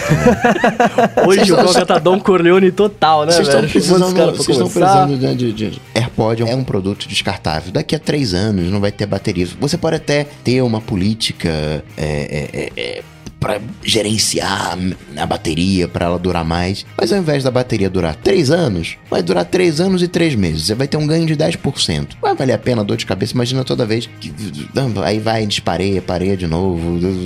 Não é para isso. É nem tênis. Se você colocar no chão, tá gastando. Ah, peraí, então vou andar sem pisar no chão para economizar. Não. Vou guardar minha sola aqui. Usa e, e seja feliz. Não, não, Pensa assim, Alex, se você tivesse que se preocupar com bateria dos AirPods, ele vinha com percentual na caixa. Não vem com percentual de bateria na caixa. é para você não se preocupar com isso. E deixa, deixa eu reforçar o que o, que o Coco tá falando, porque as pessoas, elas acabam pensando que assim, não, custa caro esse negócio aqui, então ele é premium e eu não posso de jeito nenhum né, então, maltratar. Ou, ou, então que é caro e vai durar para sempre. É, exato, não vai, não vai mesmo, né? Tipo, tipo assim, Apple é Watch, caro, é. Tipo Apple Watch de ouro, primeira edição, Gold Edition, whatever, que tá obsoleto agora. Tipo isso, assim. Pois é. Agora, do ponto de vista aqui da tecnologia, da bateria mesmo do, do fone, você não tem que se preocupar, porque ela é mais parecida com a tecnologia de baterias atuais, que é aquela coisa que assim, não vai ficar viciada se você carregar só um pouquinho por vez. É por ciclos. Então você vai usar, aí ele vai descarregar um pouquinho, aí você carrega de novo, aí descarrega tudo, aí ele vai contando os ciclos. Então, assim, é, é, é não tem muito jeito de aumentar a longevidade dele. Por outro lado, não tem muito que você possa fazer com ele que vai diminuir. É uma coisa meio, meio constante. Mas é isso aí, você vai acabar trocando ele antes da bateria ficar ruim, a não ser que dê problema com menos de um ano. Aí você vai lá e troca, que é o que provavelmente vai acontecer. Não vai, não vai. Aqui. Não, dá, não. É, é, o, o People até falou isso no chat. Oh, eu tô com medo de pegar a maldição de vocês dos AirPods aí, de vocês uma vírgula, tá? Porque é. eu não estou com maldição nenhuma. É verdade, 66% só do DT está amaldiçoado. e aí, ô Alex, só, só pra, pra fechar aqui, cara, te, eu uso o AirPods da seguinte forma: eu tiro da caixinha, ponho no ouvido, eu tiro do ouvido e ponho na caixinha. É isso. Pra não perder também, inclusive. Eu faço assim, eu acordo, tiro da caixinha, coloco no ouvido. Aí lá meio-dia tem que recarregar, coloco de novo na caixinha. aí coloco de novo. Aí quando vou dormir, tiro do ouvido e coloco na caixinha de novo. Agora, ó, o Wanderson Pessoa quer saber se a impressão dele ou se os desenvolvedores estão deixando de lado, pelo menos estão divulgando menos o esquema de URL no iOS. Eu acho que isso bate muito com o que o Rodrigo estava falando, né? Qual o melhor aplicativo dos últimos tempos? Acho que não é nem tanto um, um, lance de esquema de URL, é um esquema de aplicativo. Olha a dificuldade que a gente teve de trazer um aplicativo legal nos últimos tempos. Tudo bem que a primeira coisa que eu pensei, ah, pô, vou falar do Mojave, vou falar do, do, do beta do, do iOS 12 que eu tô curtindo demais, os iconezinhos ali no Safari e, e tal, mas, mas peraí, aplicativo, aplicativo. Foi difícil de achar. É, e que o esquema de URL também é uma coisa meio, meio obscura, né? Que assim, é, é uma coisa super fácil, mas parece, é tipo autônomo automação que também mexe com o esquema de URL, né? Que é, parece ser uma coisa muito assustadora, muito difícil, né? E não é. O esquema de URL é, é uma HTTP sintaxe que você consegue. É Isso, é esquema de URL. dentro de aplicativo, né? Então, é, o Workflow resolveu uma parte desse problema, né? Tanto que ele usa esquema de URL para conseguir passar informações e se comunicar entre aplicativos, mas é uma coisa que perdeu um pouco de, de, de, de, de, de fôlego, eu acho, né? Porque quem se interessa por isso, já, quem tinha que se interessar já se interessou, o grande público não vai se interessar, acho que é uma coisa muito difícil. E por outro lado, você tem aplicativos como Workflow, que agora vai virar o Shortcuts, que vai ser nativo do iOS, já vai resolver, de certa forma, o lance de, de, de você costurar e passar informação meio por baixo do capô, que é o que o esquema fazia. Então, é, não é nem que eles estão dando menos ênfase, ainda continua, os aplicativos fazem isso, só que tem jeitos mais simples hoje de você conseguir usar esse recurso sem nem saber que você está usando o esquema de URL no final das contas. Agora a Ariane está querendo saber se vale a pena pagar 13 reais para remover o anúncio do aplicativo WhatsApp Messenger. E é, sim, confunde com o nome do aplicativo oficial, porque né, o WhatsApp ela quer usar no iPad. E aí eu vou falar uma coisa para você, Ariane. Senta aqui. Vamos conversar. Eu passei por esse problema recentemente, porque o, o, o, que eu fazia e era usar, né, passei até essa dica pro Bruno, uhum. usar a versão para computador no mobile. Só que agora no beta não tá funcionando. Não, não tá funcionando mais. Eu ah, ia é? falar isso. Nossa, ah, sacanagem, hein? E ocupando os betas, tá vendo só? e aí já mais um indicativo que de repente tá uma versão para iPad aí surgindo. E aí eu fui dar uma olhada nesses aplicativos, né, que emulam, né, como por exemplo o WhatsApp Messenger, e eles são uma porcaria. Esse, esse um que eu peguei, ele só funciona por causa do tamanho de tela, ele só funciona se você colocar o iPhone em landscape, né, se você deitar o iPhone. Porque o meu problema é que eu quero usar duas contas, e às vezes até mais, no iPhone né, em função dos outros chips que eu tenho. Então deixo né, o Android em casa e consigo acessar o WhatsApp do, do iPhone. E eu não vi nenhum que merecesse destaque, eu não vi nenhum bacana. Mas, então, acho que para mim, Não é nenhuma questão se vale a pena pagar os 13 reais. É uma questão de vale a pena usar esses aplicativos. Para iPad é uma outra realidade. Para iPad, né, você já vai usar deitadinho, mas não, não achei nenhum bacana, não, viu? Agora, olha que curioso, né? Enquanto você estava falando isso aí, eu fiz esse teste aqui e no meu iPad, pelo Safari, eu consigo ainda acessar web.whatsapp.com, forço ele a abrir como um computador, desktop, e abre lá, eu consigo escanear o QR Code e funciona. O Bruno fez isso aqui do meu lado com o iPad dele e não conseguiu. A minha desconfiança é que o WhatsApp tem tenha, tenha bloqueado isso por tamanho de tela. Que é que nem o, a Microsoft faz por algum motivo imbecil, que também o Word, o Office inteiro, você só consegue usar de graça se for até um tamanho de tela. Então no iPad mini você usa o Word, mas no iPad normal e no iPad Pro você não consegue. Puta coisa imbecil, né? Mas é aqui, eu tentei e funcionou. Agora esses apps todos, eles são basicamente um WebView, né? Não são... É, é isso que eu ia falar. Na verdade, eles emulam a versão É. web do WhatsApp. Então, e, e ainda tem outro ponto, né? É, você, ele emula essa versão, mas você não sabe se ele tá passando a sua mensagem diretamente pro cara Então, que tá coisando. É né? aí que eu ia chegar, porque assim, é, esses, é, como você não, você não sabe pra onde tá indo a informação, né? Pode ser que o, o- todo o tráfego de ida e de volta de mensagem esteja sendo roteado pelo servidor de quem faz o aplicativo. E como é que você vai saber se, se, se, se é um aplicativo idôneo, né? Tipo, que tá lendo lá as mensagens do Google? Qual, então, qual o seu assim, tamanho de iPad, Bruno? O meu é 10.5. Voltou a funcionar aqui, ó. ó, do Coca tá funcionando. Por que, que o meu não funciona? É assim, eu descobri, eu já sei, eu já sei sei. Só funciona pra pessoas com quem o AirPod deu problema. Ah, tá- pode ser. Mesmo na vertical tá funcionando. Mas te falo, eu testei isso, não funcionava. Sei lá, então tá num, tá num período meio de transição. Mas assim, eu não recomendo usar nenhum desses apps de terceiros pra WhatsApp porque você não sabe o que, que tá acontecendo embaixo do capô, não vai saber. Por outro lado, eu, tire o cavalinho da chuva. Não teremos app do, do, do WhatsApp pro, Sim, pro iPad. sim. Não teremos app do Instagram pro iPad, que se fosse pra ter já tinha. Não, e eu. e Não, aí- mas, não tem, quer dar isso mas, pra gente. mas dentro do aplicativo do WhatsApp acharam referências do aplicativo para iPad. Não tinha referência e acharam Ah, é? referência. É, eu no, no começo do ano, eu mandei, quando eu tava com aquele problema, eu mandei uma, um, um e-mail pra eles lá perguntando, falando, pô, e aí, vocês não vão fazer, não sei o que, tá, eu usaria bastante, eu sei que muita gente usaria. E eles falaram que não tinham é, plano nenhum de transformar, de migrar isso pra um tablet, tá ligado? Tipo, é- realmente é só smartphone e é isso, tá ligado? O, Nem a- o, o Mendes, faz de novo agora o web.whatsapp.com. Pera, antes, deixa eu falar uma coisa importante, gente, pelo amor de Deus, a gente sabe que o Telegram tem pra iPad, tá? Por favor. E para Android. E pra Android. E Deixa Android. agora, vamos seguir o que você queria que eu fizesse? Testa de novo, dá um refresh na página. web.whatsapp. Não abriu. Também não Será que abriu é aqui. Caixe? Xiii, Marquinhos, não sei não. Bom, não sei. A verdade é que eu acho acho que não vale pagar, porque no fim das contas nem se vale a pena pagar ou não, mas porque você não sabe pra onde tá indo. Vale a pena usar? Eu diria que não, mas enfim. Agora, Mendes, o Jorge Vianney, ele quer saber por que, que você gosta tanto do Overcast. É o mais feio de todos os players. Fica jogando anúncio na cara das pessoas, né, para migrar pro premium. Ele prefere, né, o Jorge prefere ficar com o nativo ou o Pocket Cast, que ele usa hoje. Que aliás é pago, o Pocket Cast vale só lembrar. Não é Sim, gratuito como o Overcast. Ah, ah, primeiro, costume, né? Ele foi um dos primeiros que saíram com várias coisas do tipo aceleração, encurtamento de silêncio, aceleração inteligente, que é diferente da aceleração normal, mas ele faz sozinho, acelera um pouquinho, outro ele corta. Enfim, é costume. Foi um dos primeiros que comecei a usar e, e rolou. É, ele é um pouco mais feio mesmo, concordo plenamente, né? Comparado com os outros, ele, ele é mais feinho mesmo. Mas pelo menos pra mim não fica jogando anúncio na cara ali o Confessa, tempo inteiro. Mendes, você é, É. fã do. Você, Sou, a- 100%, Você, isso é- você, você, você queria citar um aplicativo dele, um negócio que não tinha nada a ver aqui. Aplicativo pra printar tela. Não, tem aqui, não. É. O Kitter aqui do, do, do Arment, ele faz isso. Não, mas eu uso por, por costume, porque eu sempre usei e, e eu tentei usar Porque o sempre Pocket usou, ele Casts, tem por dois exemplo. anos, o, o Overcast. Não, tem mais, imagina Três. dois anos. Tem uns quatro, cinco. E podcast tem uns 10. Três e meio. Mas é, é, é costume e eu tentei usar outros e não acostumei. Então é, é, é preferência, coisa bem, bem pessoal mesmo. E vocês, que ele usou plural aqui. Bruno, por que, que você prefere o Overcast? Cara, eu prefiro o Overcast porque ele era mais legal do que o nativo.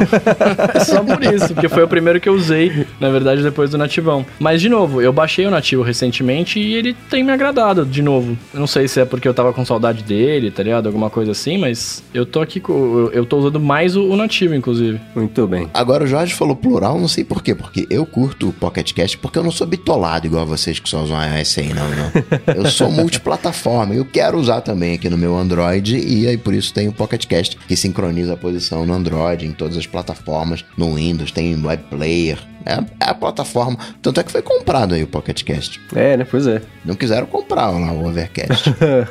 Agora, ó, o João Ferretti quer saber o seguinte: se com essa parada aí de shortcuts, né, que tá chegando no iOS 12, os apps vão ficar muito mais pesados em comparação com o que eles são hoje, porque com esse monte de cadastro de atalho aí vai ficar meio difícil, né? Então, a função já existe no aplicativo, então não tem nenhum código extra. É só um caminho para chegar lá dentro do aplicativo. E esse caminho para chegar lá dentro do aplicativo é essencialmente um texto, então não vai ficar nada muito pesado. É, não vai pesar nada, na verdade. É uma É. linha de código que eles ins- inserem no, no aplicativo. Assim, o que pesaria seria no iOS, mas isso aí já vem no pacote quando você instala o iOS. Então vai dar meio na mesma, porque no- por baixo do capô ali é uma coisa super simples e levinha de rolar. Não, não vai ter acréscimo nenhum de peso, não. É bem, bem simples mesmo. Bom, e por último, hoje aqui pra fechar o Alô ADT, o Fernando Santana quer saber. Ele falou assim: tem o One Password e não sabe nem por onde começar, né? Porque ele tentou usar, não conseguiu, tentou algumas vezes já, na verdade, mas não conseguiu entender. Ele perguntou se tem algum manual ou explicação mais detalhada aí de como usar o app, ou se ele só é ruim de usar mesmo.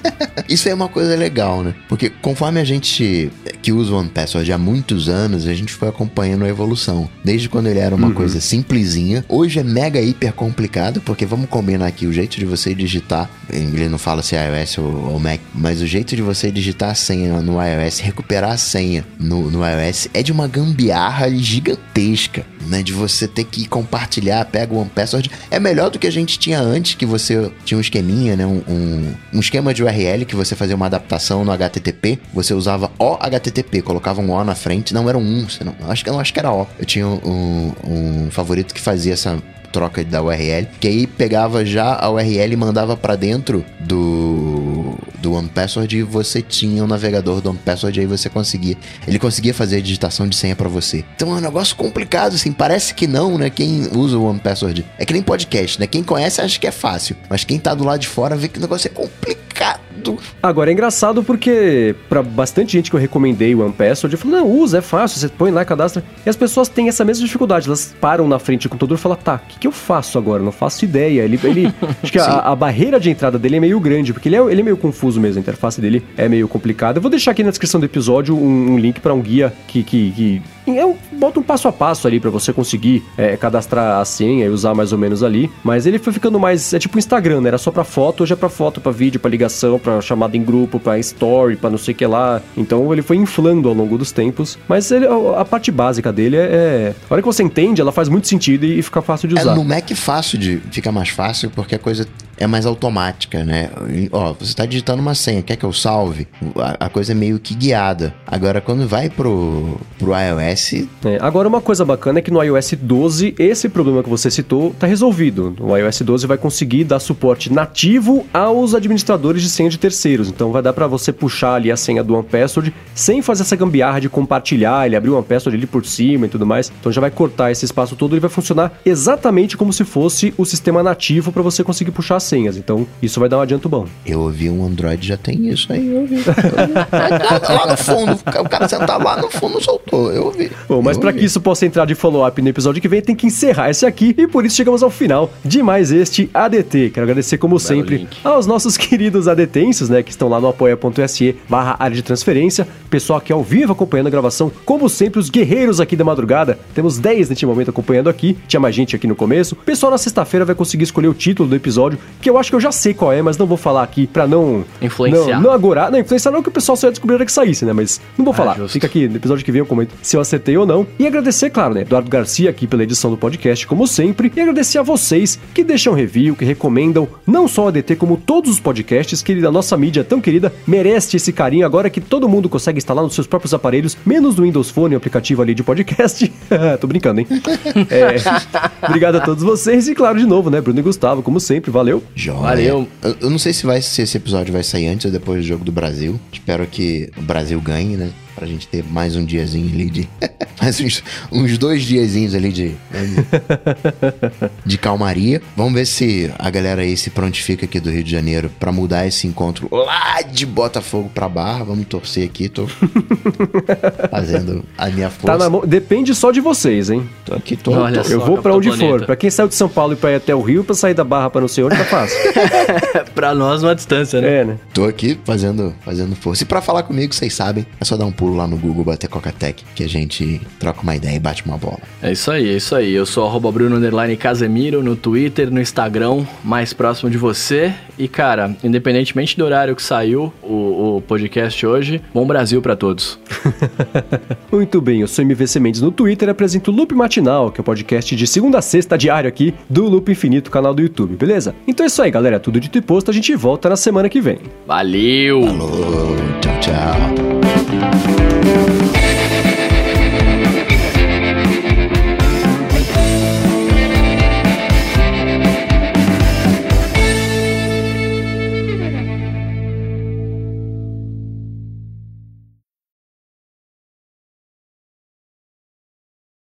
Bruno, e a tela? Diz aí. Cara, eu, eu, eu, acho que eu tô gostando. Ó, vou falar eu sobre acho cor. que eu tô gostando, é ótimo. Não, é porque. É, é por causa disso que eu ia falar agora. É porque a única cor que tá me incomodando é o verde. O, ele tá muito. O, o- do, do, do mensagens e tal, ele tá muito verde-limão, assim, tá ligado? Muito cheguei. Isso tá me incomodando um pouco. Mas é o único. Eu, eu prefiro o azul, assim, mais escuro, inclusive. Eu prefiro as suas cores mais vivas. Esse contraste maior. Quando sair o episódio, eu vou ver como é que faz isso aí. Vou colocar no meu, no meu iPad também. Coloca no iPhone pra ver. O que, que você acha? Não, no iPhone vai me irritar. Sabia. Que ele vê toda hora, né? É verdade. Por outro lado, eu uso o Amarelator lá, que eu esqueço o nome sempre. O, o... Amarelento. Como é que chama lá? Amarelator. Night Shift. Amarelento. esse eu uso, esse não tem problema. Inclusive, às vezes eu falo, vai estar desligado esse negócio, eu desligo e faz pá, tem uma luz azul na minha cara. Eu falo, meu Deus, não estava ligado. Eu ligo de volta. Eu deixei o padrão lá de ele ativo, porque pelo, pelo menos eu deixava, né? Deixa eu ver se ele ainda Nossa, tá. eu coloquei no, no final da barrinha do amarelo. Fique laranja incandescente. Eu deixava ele ativado. Hum, Como chama esse treco aqui? Eu deixava o- pra ele ligar às 10 horas e desligar às 7. Eu deixo ele com o pôr, pôr nascer do sol. Conforme o sol vai se pondo, vai escurecendo, ele vai amarelando, amarelando, amarelando. Ah, que Na hora que fica de noite, ele já tá no máximo, e aí ele vai fazendo ao contrário também. E agora, e no iPad tem o. o... No iPhone agora também tem, né? Aquele que ele entende a luz ambiente e ajusta a temperatura da luz pra refletir como se fosse um papel, né? Que isso é Isso é bacana animal. também. é. Isso é animal demais. Mas é legal, a hora que liga o amarelator, dá pra ver, começa a ver, putz, ah, agora tá mudando, né? Pra quem mexe com imagem, com cor bastante assim, que tem que ter o olho mais apurado com isso, você saca na hora quando ele liga um pouquinho só, já, já, já vê que, que tá ligado. Nossa, mas eu, eu tô mexendo aqui agora pra ver, eu não consigo deixar no mais quente. Mas é, que é costume, né? É meu? costume, mas é que eu acabei de mudar, é, é muito. Pra mim fica. É, então, pra muito- mim eu olho isso e isso é o, é o- é tipo bater o branco na câmera, esse vira o meu Aham. novo branco, assim, e aí vai. Tanto que a hora que desliga é, é impressionante como Ah, não, a luz normal é, azulada É e, azulada e e agride forte, o olho. é, É, certo é o Coca aqui, os óculos amarelos dele. Por isso que eu gosto desse. É tipo assim, o, eu uso óculos amarelo, aí eu dou uma saturada pra compensar. É por isso que você tá usando esse negócio aí no iPad, tá explicado. Não, é- não adianta nada, né? Fica no zero a Foi o zero. Bono que te contou como é que faz isso aí.